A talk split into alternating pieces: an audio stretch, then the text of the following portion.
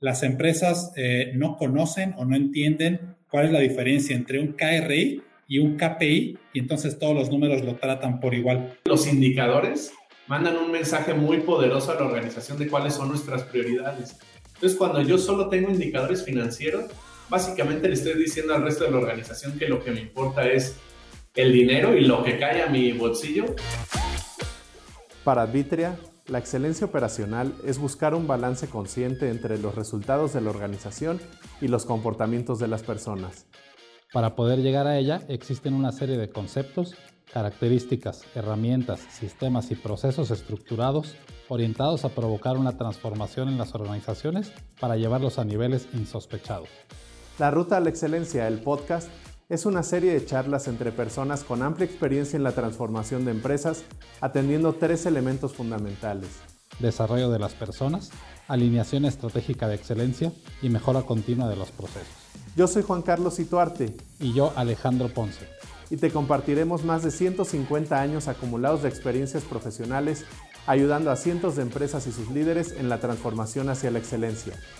Camina, con, nosotros, la, ruta a la excelencia. Hola Alex, buenas tardes, ¿cómo estamos? Hola, muy muy bien. ¿Y tú, Juan?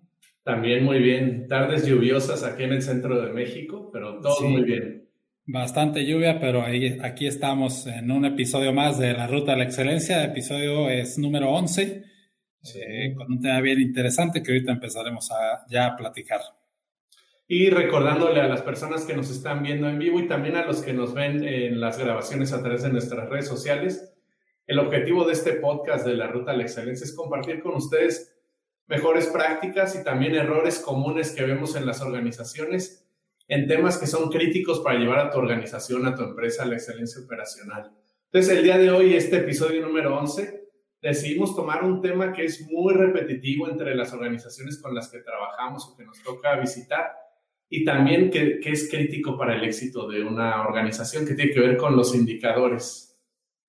Sí, y parece, pareciera un tema sencillo, ¿no? Cuando lo platicas en las organizaciones y cuando lo pones en un papel, eh, parece que es un tema sencillo, pero realmente, aparte de que es fundamental para buscar una alineación de excelencia, cuando nos metemos a las organizaciones y vemos realmente todos los detalles, pues observamos muchos errores, ¿no? Y si cometes errores eh, en, una etapa tan temprana en el juego de la alineación, pues entonces los resultados hacia el final no van a ser los que nos gustarían. Correcto, y es un tema como otros que hemos tocado en episodios anteriores, que mira, afortunado desafortunadamente, todas las organizaciones tienen, ¿no? Buenos, malos, a medias, pero hoy en día ya casi todas las organizaciones tienen métodos de medición, tienen sus indicadores y yo creo que ahora que empecemos a comentar como los errores más comunes o los aciertos y recomendaciones, pues varios de los que nos están viendo en vivo van a decir, ese soy yo, ¿no? E-, eso pasa en mi empresa. Entonces, antes de comenzar recordándole a las personas que nos están viendo en vivo, con mucho gusto podemos tomar sus preguntas y, y comentarlas al aire. Están ahí los chats en las diferentes redes sociales. Estamos en vivo en Facebook, en LinkedIn y en YouTube para que nos puedan poner ahí sus preguntas y con mucho gusto las comentamos. Perfecto, pues ¿qué te parece si, arrancamos un poquito en el tema calentando motores? Y yo creo que vale la pena, eh, antes de, darles pues todas las recomendaciones y las cosas que sí funcionan en el tema de los indicadores dentro de las organizaciones, ¿por qué no hablamos de los errores principales, ¿no? Los errores que vemos que se repiten y se repiten y que sabemos que no nos van a llevar a los resultados deseados. ¿Qué te parece entonces si arrancamos? pues con el tema de, los errores más comunes que vemos al momento de que las organizaciones seleccionan los indicadores. Porque eh, bien o mal, eh, yo creo que muchas empresas tratan e intentan de hacer algún tipo de sesión de planeación estratégica, de diseñar sus estrategias, que ya tendremos otro episodio específico para el tema de desarrollo de estrategias, pero dentro de ese esfuerzo, pues un elemento importante, un momento crucial es la selección de indicadores que tienen que estar monitoreando. Entonces, ¿qué te parece si arrancamos pues con los errores más comunes que vemos al momento de, hacer esa selección? Y empezaré por el primero. Yo empiezo el primero, ahorita haces algunos comentarios y tú te vas con el que sigue, Juan. Número uno, y ese yo creo que ahorita no lo vamos a explicar tanto porque un poquito más adelante vamos a detallar exactamente, pero es muy común que las organizaciones eh, a todo le llaman KPI, ¿no? KP, la P viene de performance, que es desempeño, y un error creo que es muy grave es que las organizaciones a todos los números, a cualquier gráfica, sin importar el nivel, el tema, le llaman KPI. Y el problema no es que le llamen, sino que lo traten como un KPI, que es un indicador de desempeño. Tienen que saber diferenciar entre un KPI y un KRI, que la R viene de resultados. Entonces, ese es uno de los primeros errores que es muy común. Las empresas eh, no conocen o no entienden cuál es la diferencia entre un KRI y un KPI y entonces todos los números lo tratan por igual. Ahorita un poquito más adelante detallaremos exactamente qué quiere decir el KRI. Ok, muy bien. Me va. Vamos disparando así uno y uno, ¿no? Perfecto, y así estamos en los este, comentarios. Uno de los errores más comunes que nos toca ver en las organizaciones, sobre todo en empresas muy grandes, es equipos directivos o directores generales que tienen muchos indicadores. Eh, de hecho, es bien común cuando les hacemos la pregunta en diagnósticos o en simples entrevistas, si utilizan herramientas como el Balance Scorecard, te dicen, sí, tengo un tablero ahí de indicadores y cuando abren esos tableros son tableros de, hijo, no sé, 50, 60, hemos visto tal vez hasta más de 100 en alguna organización. Entonces, tener muchos indicadores es uno de los errores más comunes. Como ser humano, intentar administrar esa cantidad de indicadores es, virtualmente imposible. Y lo que le decimos siempre a los líderes de estas organizaciones es cuando tienes muchos indicadores y crees que todos son prioritarios, es difícil apuntarle a los temas estratégicos. O sea, es muy difícil enfocarse, es muy difícil alinear a la gente. Y esa sensación a veces que les da de control o de paz el decir tengo todo medido, se pierde la utilidad al saber que pues no tienes realmente una, una estrategia o una línea muy clara para darle a tu gente. Ese es un punto excelente y yo creo que algunas organizaciones tienen en mente, organizaciones o directores, directoras, tienen en mente que entre más indicadores tengan, es mejor y mejor control van a tener, ¿no? Yo creo que es una creencia que es completamente equivocada. Estoy convencido que si tú tienes demasiados indicadores, como lo acabas de mencionar, pues es imposible administrarlos. El caso más extremo que a mí me ha tocado ver, eh, una planta, esto ya fue hace unos tres años más o menos, una planta de 200 personas, fabricaba productos eh, de higiene personal, y cuando preguntamos con la directora general cuáles eran los indicadores pues, importantes que, que ella tenía que estar monitoreando y conociendo de manera frecuente, se, levantó de la mesa muy orgullosa y me dijo, oye, mira, vente, te enseño, vamos a la pared de los indicadores. Entonces caminamos un poquito por la planta, llegamos a una pared, pues yo creo que de unos 4 por 4 metros y contamos 112 gráficas, 112 diferentes gráficas que ni siquiera tenían un orden lógico de importancia o de categorización. Y ahí estábamos parados, ¿no? Frente a 112 números y 112 gráficas. Obviamente no todas estaban actualizadas, eh, los números no se entienden. Entonces, cuando tú tratas de administrar una operación con ese número de indicadores, se vuelve imposible. Y ese es un extremo, obviamente, pero nos encontramos con plantas de 40, de 50 indicadores a nivel planta, que realmente es complicado. Y cuando hemos hecho planeaciones estratégicas, pues tenemos por ahí un número, el número mágico de, indicadores de resultados, que son los KRIs, que recomendamos utilizar. Ahorita más adelantito hablaremos de todas estas recomendaciones. Ok. Y otro error que no es tan común, pero ahorita que estabas platicando tu ejemplo, me acordé, nos pasó el año pasado con una organización en el norte del país. Es el extremo opuesto, ¿no? Tener muy poquitos indicadores y creer que con eso la libras. Me acuerdo muy bien cuando hicimos la sesión de planeación estratégica con el equipo directivo de esta organización. El director general, que era también el dueño, nos dijo, a mí no me interesa medir, yo solo tengo dos indicadores en la organización. Es cuánto dinero, cuánto vendemos, cuánto facturamos y cómo está mi nivel de flujo de efectivo. Y pues no era una empresa ni siquiera financiera, ¿no? Era una empresa manufacturera. Y pues él decía, yo tengo 20 años corriendo mi negocio así, si tengo dinero en los bolsillos, en la cuenta del banco, vamos bien. Si se me seca la cuenta del banco, vamos mal, ¿no?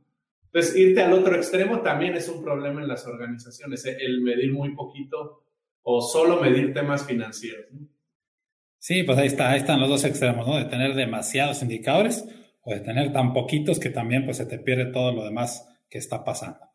Déjame eh, mencionar otro tercer error que es muy común y ahorita seguramente tendrás por ahí en mente algún ejemplo, ¿no? Indicadores que son muy complejos de medir, o sea, muy complejos de, entender de dónde sale el número, ¿no? Sí. Nos ha pasado múltiples veces que las empresas pues no sé si escuchan por ahí algún término que es de moda o su amigo les dijo que era muy importante medir y lo quieren introducir como un medible dentro de su organización. Y cuando tú le preguntas al equipo directivo, a cada uno, oye, a ver, escríbeme en un papelito cómo se mide y cómo sacas ese número, escuchas 15 versiones distintas y es súper difícil de medir. Entonces también el error es eh, pensar que pues entre más eh, complejo se escuche un indicador y más difícil, pues sea mejor para la empresa y es lo contrario. Tienen que ser indicadores muy sencillos de entender y que cualquier persona sepa interpretar y en un papelito te sepa decir cómo se mide ese número. Correcto. Aprovecho antes de continuar con tu ejemplo. Saludos a las personas que nos están viendo en vivo. Elías, muchos saludos. Luis Alberto, Héctor, y recordarles, estamos hablando acerca de indicadores, de la importancia de una buena selección de indicadores para la estrategia y para esta ruta a la excelencia dentro de una organización.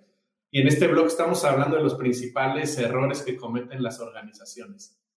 Entonces, ahorita que decías los indicadores que no sabemos medir, yo ahí le veo como varias ramificaciones ¿no? al problema. Nos hemos encontrado mucho con indicadores que son muy difíciles de calcular para la organización. Y como decías tú, los miden porque alguien venía de otra empresa y allá lo medían, o porque alguien les dijo que ese era un muy buen indicador y, y, lo toman, ¿no? Eh, en este, yo creo que la más común, bueno, uno de los más comunes en el tema de operaciones que nos encontramos es el famoso OEE, ¿no?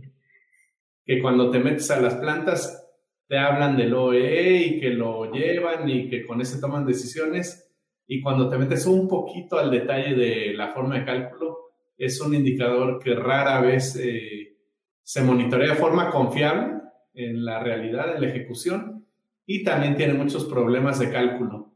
Y aquí yo quiero agregar otro problema muy común, que es cuando tienen indicadores, que es la primera vez que ponen, y que peor aún, ni siquiera saben cómo lo van a medir o, no tienen los mecanismos para medirlos, ¿no? Y aquí el caso más común que, que, puedo recordar ahorita que nos toca ver en sesiones de estrategia, el tema de la satisfacción, ¿no? Muchas organizaciones que dicen, no, pues yo voy a medir ahora satisfacción de mis colaboradores y voy a medir satisfacción de mis clientes. Y en cuanto les dices, suena excelente, ¿cómo lo vas a medir? Y suenan los grillitos, ¿no? sí, sí, sí. Porque no, la, la gente no está acostumbrada a medirlo, lo ve como un tema importante, pero de nuevo, si no estamos acostumbrados, si no sabemos cómo medir, seguramente nos vamos a encontrar con muchos problemas en el camino. Sí, de acuerdo. Y, son, son dos eh, escenarios distintos, ¿no? El primero que mencionábamos es muy complicado de medir y este nuevo que estás diciendo que va un poco de la mano, ¿no? Pero es otro camino diferente, es la primera vez que lo queremos medir. Y como dices, pues muchas veces no existen los mecanismos. Y puede ser que sean indicadores sencillos de entender, pero si es la primera vez que lo vas a meter en tu operación, no lo dejes como un indicador grande de, la planta para saber si va bien o va mal de tu organización.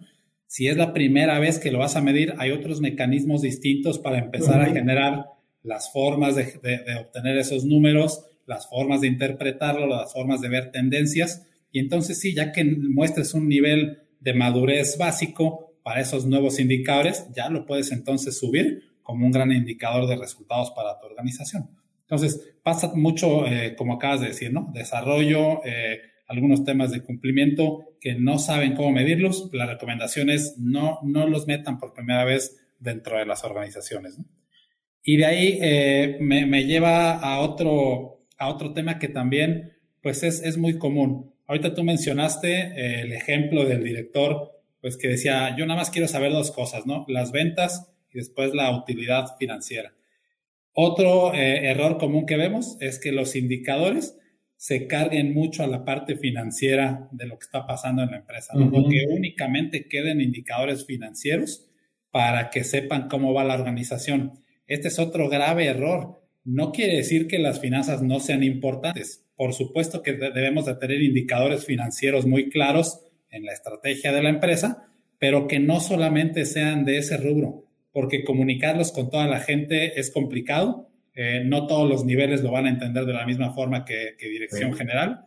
Y, aparte, pues la empresa, pues siempre decimos, ¿no? Eh, hay un orden de categorías que también ahorita lo vamos a platicar y la parte financiera es un resultado. O sea, si tú haces bien las cosas con la gente, con tus procesos, con clientes, etcétera, pues el resultado va a ser un impacto financiero positivo. Entonces, ese es otro error común, ¿no? Que se carguen mucho a temas simplemente o nada más financieros.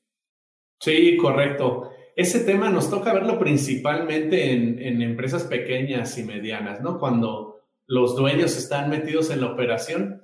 Y aquí la invitación de nuevo, eh, como decías ahorita al final, si ustedes son parte de una empresa pequeña o mediana o si ustedes son dueños de una empresa, recordar que los indicadores mandan un mensaje muy poderoso a la organización de cuáles son nuestras prioridades. Entonces, cuando yo solo tengo indicadores financieros, básicamente le estoy diciendo al resto de la organización que lo que me importa es el dinero y lo que cae a mi bolsillo y el resto de la operación, incluyendo a la gente, no es tan importante. Entonces, por eso, esa trampa de medir solo indicadores financieros es especialmente peligrosa en las pequeñas y medianas empresas en las que el dueño está metido ahí en la operación. Este. No, y de ahí, sí, antes de que te vayas al siguiente, al siguiente error común, ¿no? Eh, de ahí, de esta, de esta familia de indicadores que se establezcan en las empresas, de ahí nacen pues diferentes ramas de comunicación con la gente, ¿no? Imagínate una revisión mensual de indicadores con toda la población de la organización, en donde, como tú dices, ¿no? Si nada más vas a hablar de temas financieros. Ya me tocó estar, ya me tocó estar en una revisión antes de la pandemia con 300 personas enfrente, director general en el escenario, y pues empieza a hablar únicamente de la parte financiera. En ventas nos fue así, la utilidad, el costo, tal, y de repente alguien por allá a, medio, a media sala levanta la mano y dice, oye, ingeniero, este, y la seguridad de la gente y el desarrollo de las personas y la calidad del producto, lo empezó a cuestionar, ¿no? Entonces, exactamente esa es la señal que das. Cuando nada más hablas de la parte financiera, pues es claro, me importa más el número que las personas. Sí, y aquí voy a agregar otro ejemplo que me tocó hace poco, ¿no? En una visita, pues apenas para conocer una organización. Eh, ellos igual llevaban muchos indicadores financieros, pero muchos relacionados con las ventas.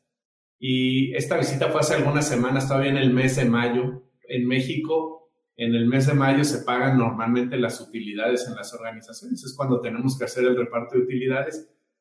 Y eh, eh, la visita fue en los últimos días de mayo. Y me acuerdo que varias áreas me decían los chicos, ¿cómo ve al jefe?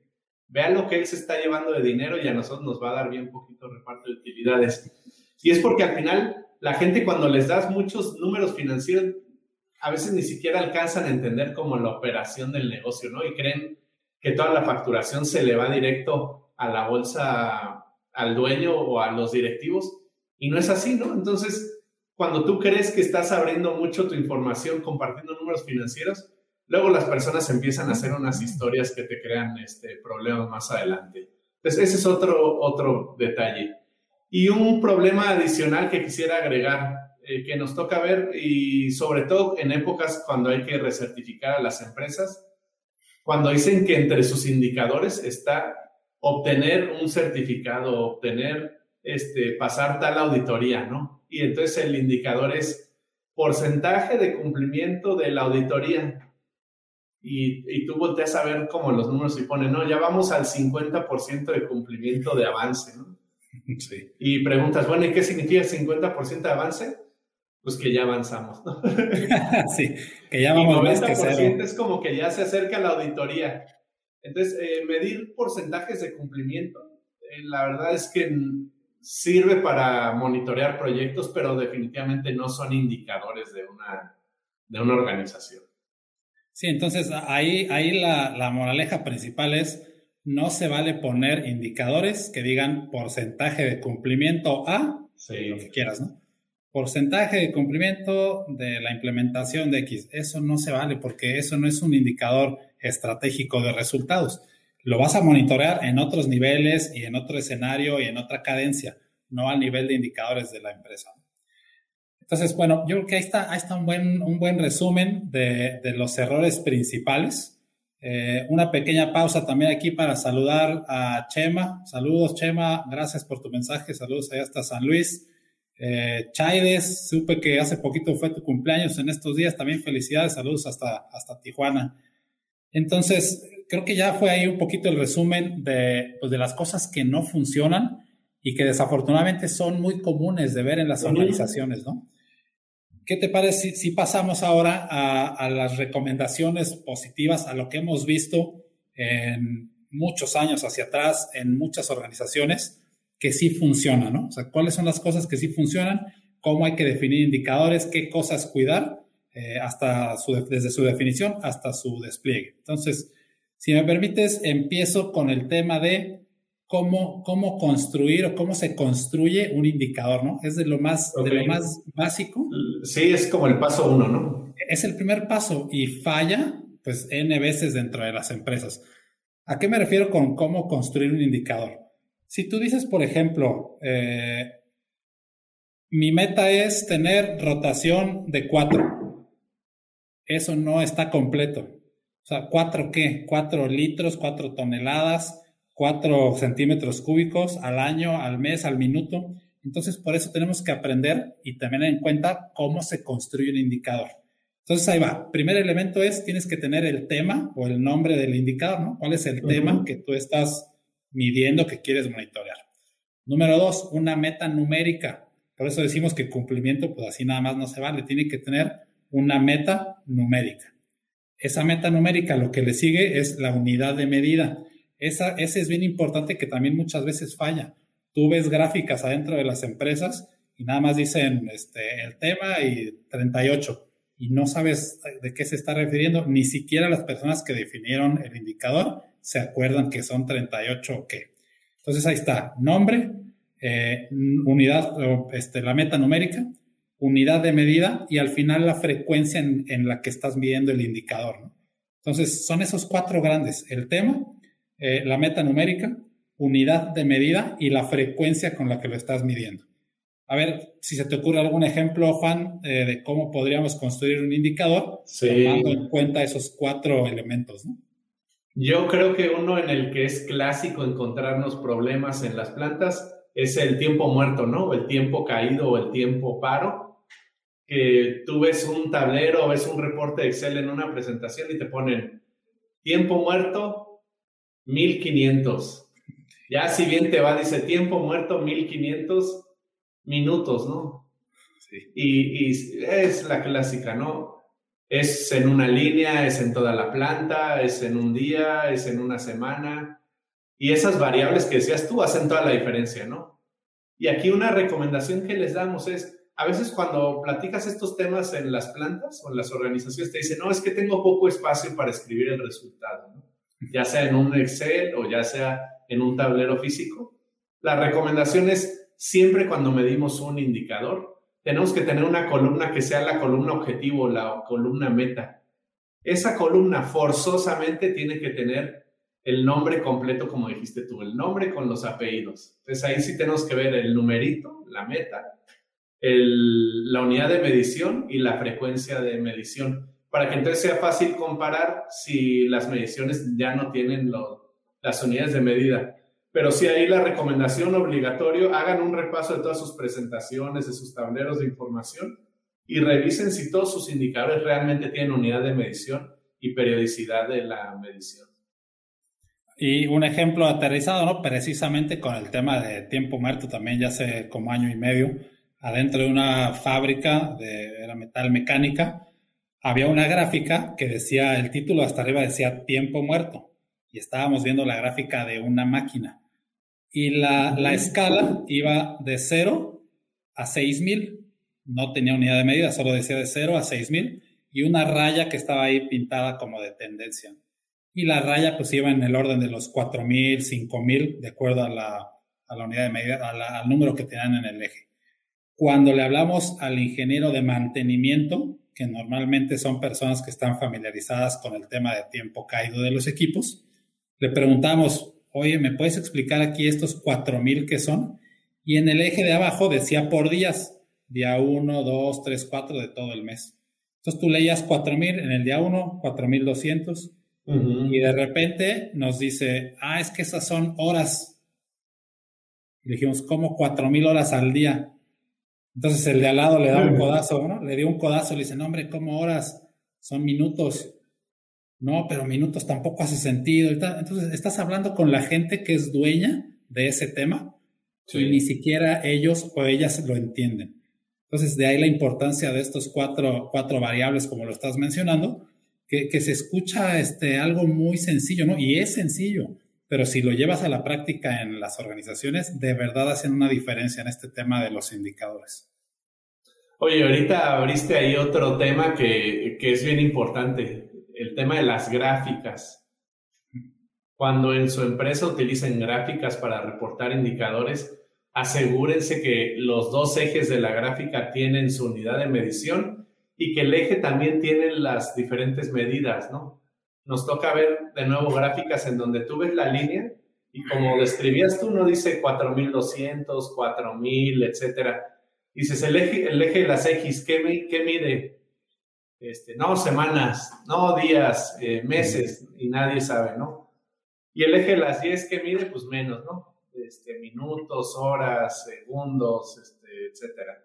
Entonces, asegurarnos que tenemos los dos ejes con sus indicadores, con sus unidades de medición y sus escalas. Y la otra recomendación, que es una recomendación sobre todo para los equipos directivos, gerenciales, es eh, ser muy honestos con la escala de las gráficas. No querer engañarse poniendo gráficas a modo, ¿no?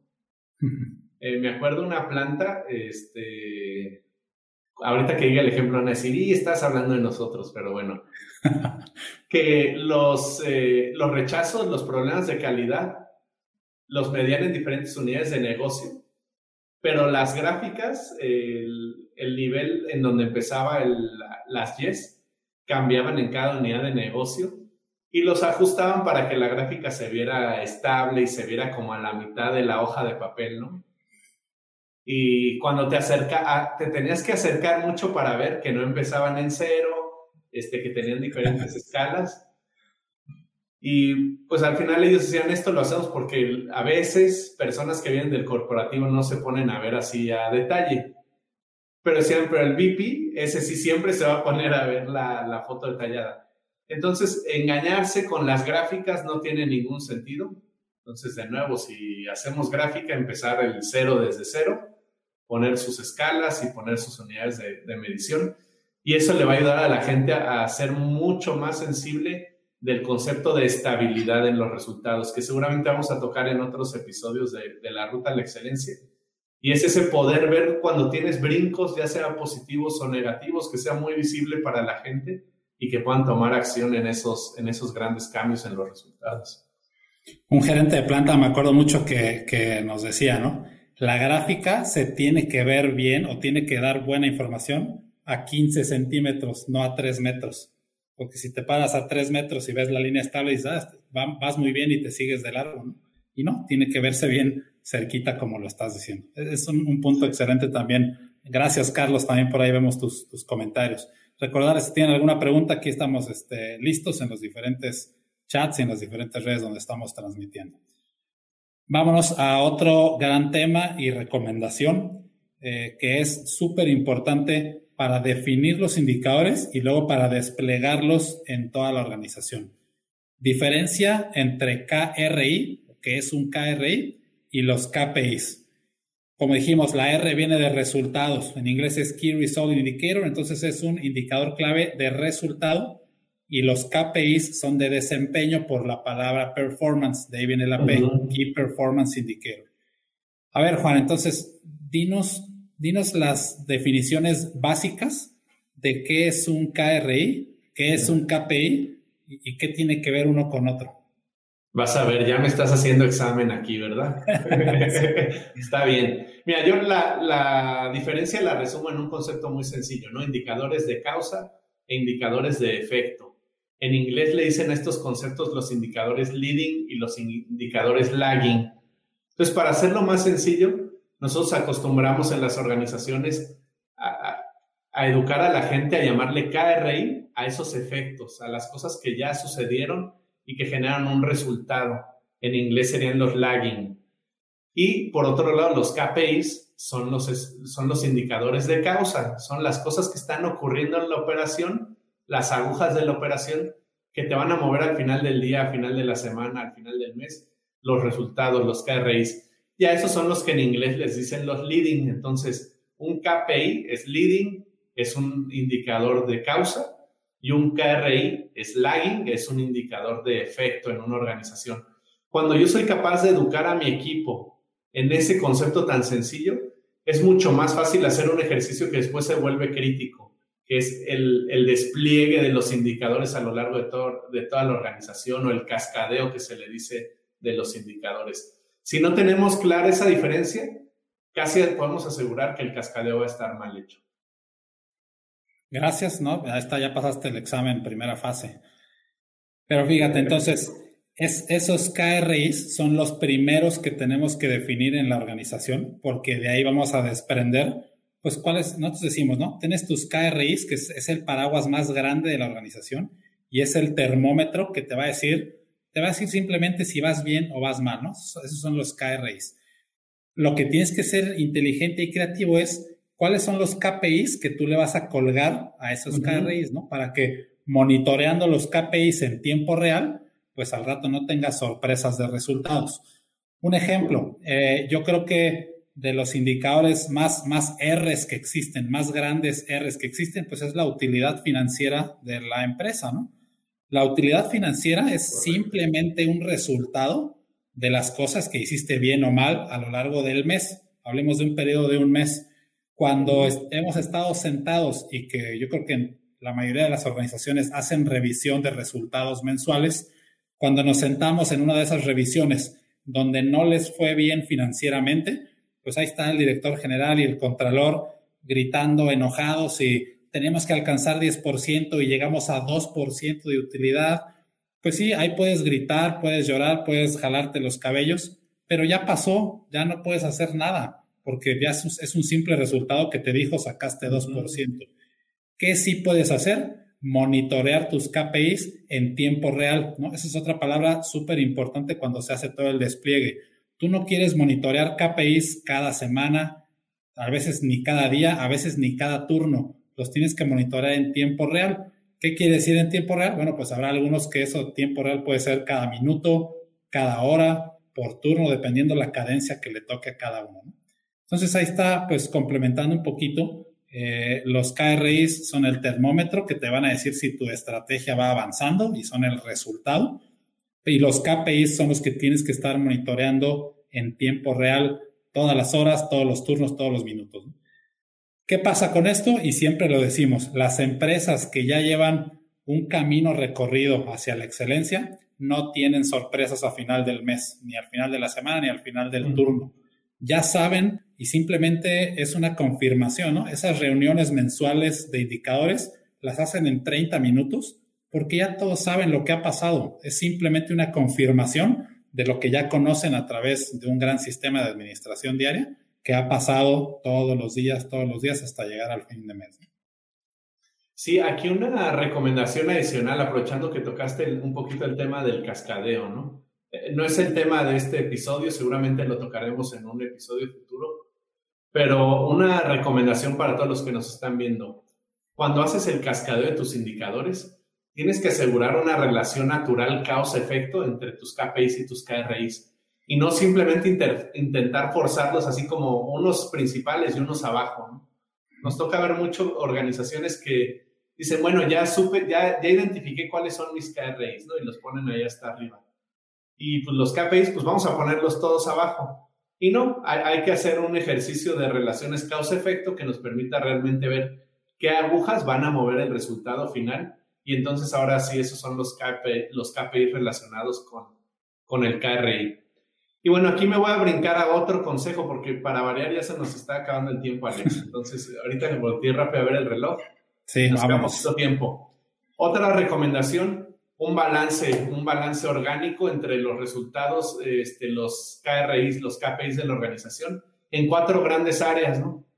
Eh, lo más común, sobre todo eh, industria automotriz, algunas industrias, usar el SQDC, el Safety Quality Delivery Cost. nosotros utilizamos una nomenclatura diferente, le llamamos G de gente, P de procesos, S de servicio y F de finanzas.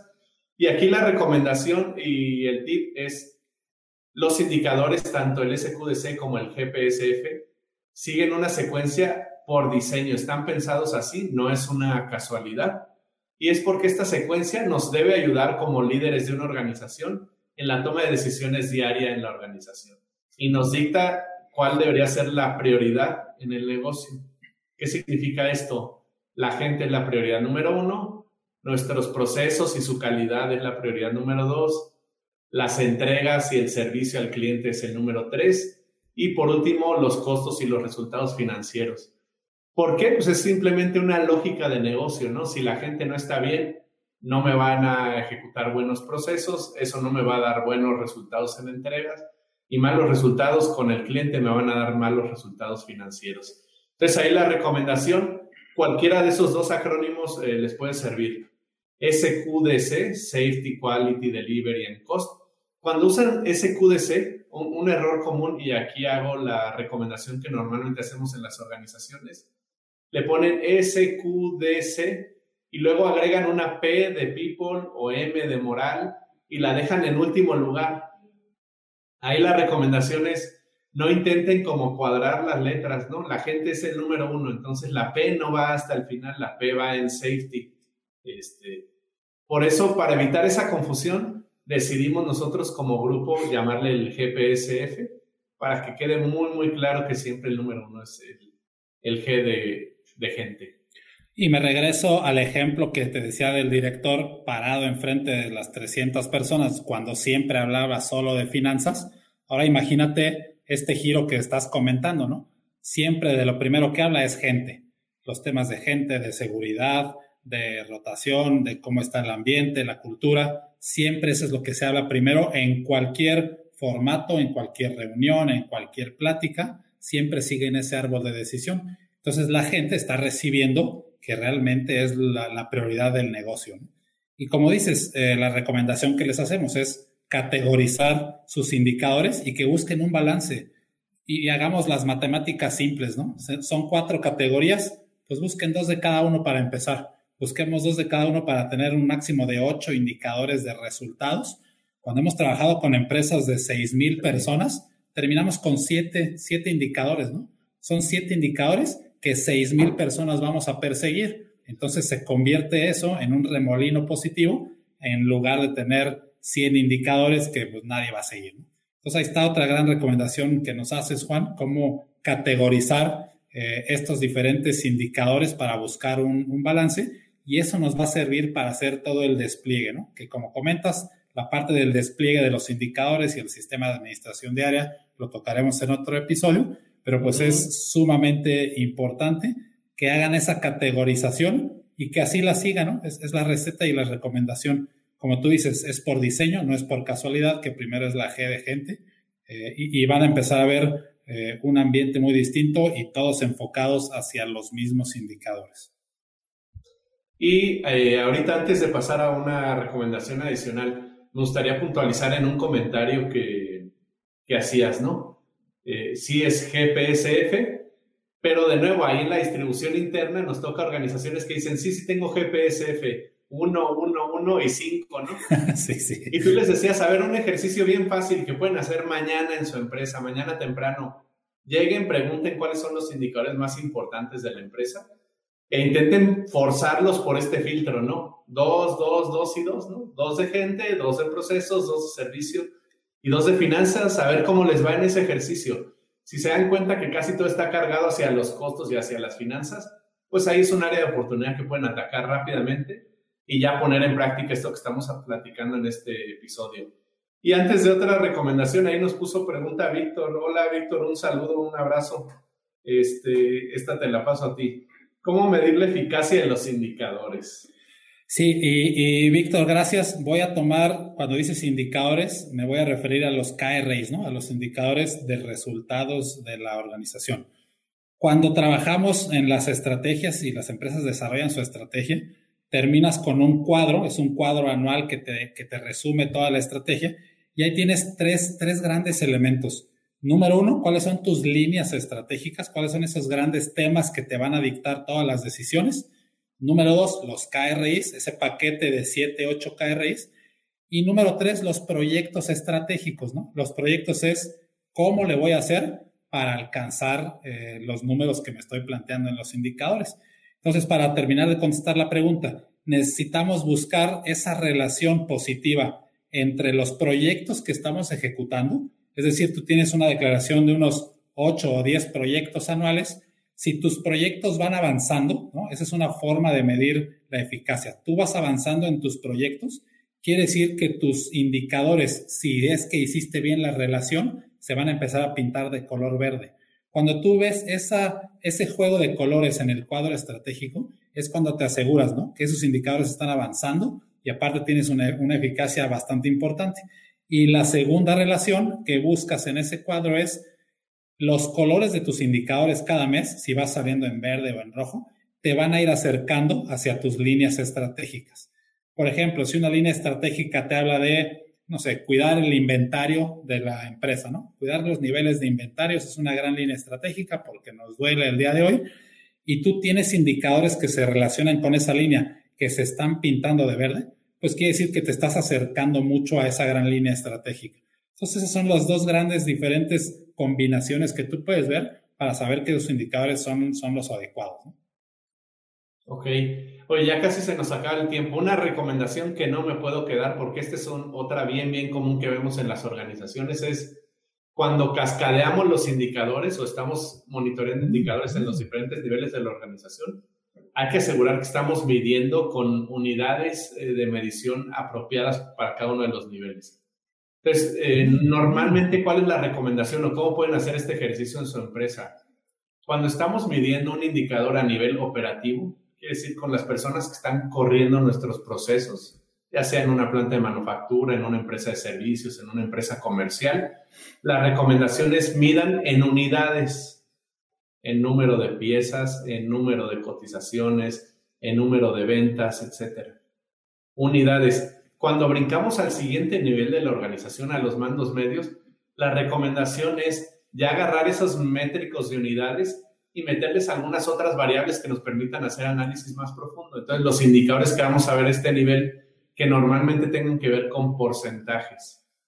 Y finalmente, cuando subimos al tercer nivel de la organización, al equipo gerencial, el equipo directivo, la recomendación es hay que medir estas comparaciones o relaciones pero si se puede hacer comparaciones contra ventas, este, contra el nivel de operación del negocio, entonces los indicadores normalmente van a tener la forma ya sea de un porcentaje o de una relación contra dinero. Entonces, este tip eh, es otra recomendación muy sencilla con la que ustedes pueden regresar a su organización y checar cómo estamos midiendo en cada, en cada nivel de la empresa y ver si lo estamos haciendo bien. De verdad, eh, nos toca ver de repente organizaciones que a chicos operativos los ponen a medir ya en dinero. Eh, eso está bien para una organización ya muy, muy madura, pero una organización que todavía no está a niveles altos de madurez, esas cosas generan mucha confusión, ¿no? sí. No, y, el ejemplo clásico de esto es ver en las plantas temas de scrap, por ejemplo, que, que a los muchachos de la operación, a la gente que está ensamblando piezas, les piden que reporten todos los turnos el porcentaje de scrap contra las ventas y el costo por unidad que se está tirando. Entonces, ese lenguaje no es el adecuado para ese nivel de la operación. Eso dejémoslo para, para el segundo o tercer nivel, ¿no? En, el tercer nivel hablemos de porcentajes contra ventas, hablemos de costos, etcétera, pero en los primeros niveles, como tú dices, ¿no? Minutos, piezas, número de papeles, eh, dependiendo ya el tema en donde estemos ahí corriendo. Pues, eh, ya, ya se nos está terminando el, tiempo, Juan. Eh, saludos, Brenda, qué gustazo verte por ahí. A nuestros amigos de CIAT, hasta Tijuana también un abrazo. Eh, de acuerdo, siempre se nos va el tiempo, el tiempo volando con estas charlas, nos encantan estos temas. Eh, mi última recomendación, o, haciendo ya un cierre de, toda esta plática, es entiendan cuáles son los errores principales que les platicamos dentro de su organización y volteen a ver su empresa, ¿no? Para ver si están pasando allá adentro. Eh, hagan esa categoría de GPSF y busquen el balance y más adelante les platicaremos cómo podemos hacer todo ese, todo ese gran despliegue. Entonces, no cometan los errores clásicos y entiendan esa categoría para ver cómo lo están haciendo hoy día. Correcto.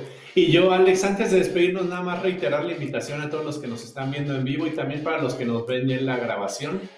Estamos encantados haciendo este podcast de la Ruta a la Excelencia. Si tienen algún tema en particular que les gustaría que conversáramos en siguientes episodios, nos pueden hacer llegar sus comentarios, ya sea a las redes oficiales de Arbitria, que están en Facebook, en YouTube y en LinkedIn, o a cualquiera de nuestros perfiles personales de LinkedIn, Juan Carlos Ituarte, Alejandro Ponce, y con mucho gusto vemos la forma de meter ese tema en el podcast, ya sea con nosotros dos o podemos invitar a una de las personas con las que colaboramos en las diferentes empresas en las que estamos trabajando. Para Arbitria, la excelencia operacional es buscar un balance consciente entre los resultados de la organización y los comportamientos de las personas. Para poder llegar a ella existen una serie de conceptos, características, herramientas, sistemas y procesos estructurados orientados a provocar una transformación en las organizaciones para llevarlos a niveles insospechados. La Ruta a la Excelencia, el podcast, es una serie de charlas entre personas con amplia experiencia en la transformación de empresas, atendiendo tres elementos fundamentales. Desarrollo de las personas, alineación estratégica de excelencia y mejora continua de los procesos.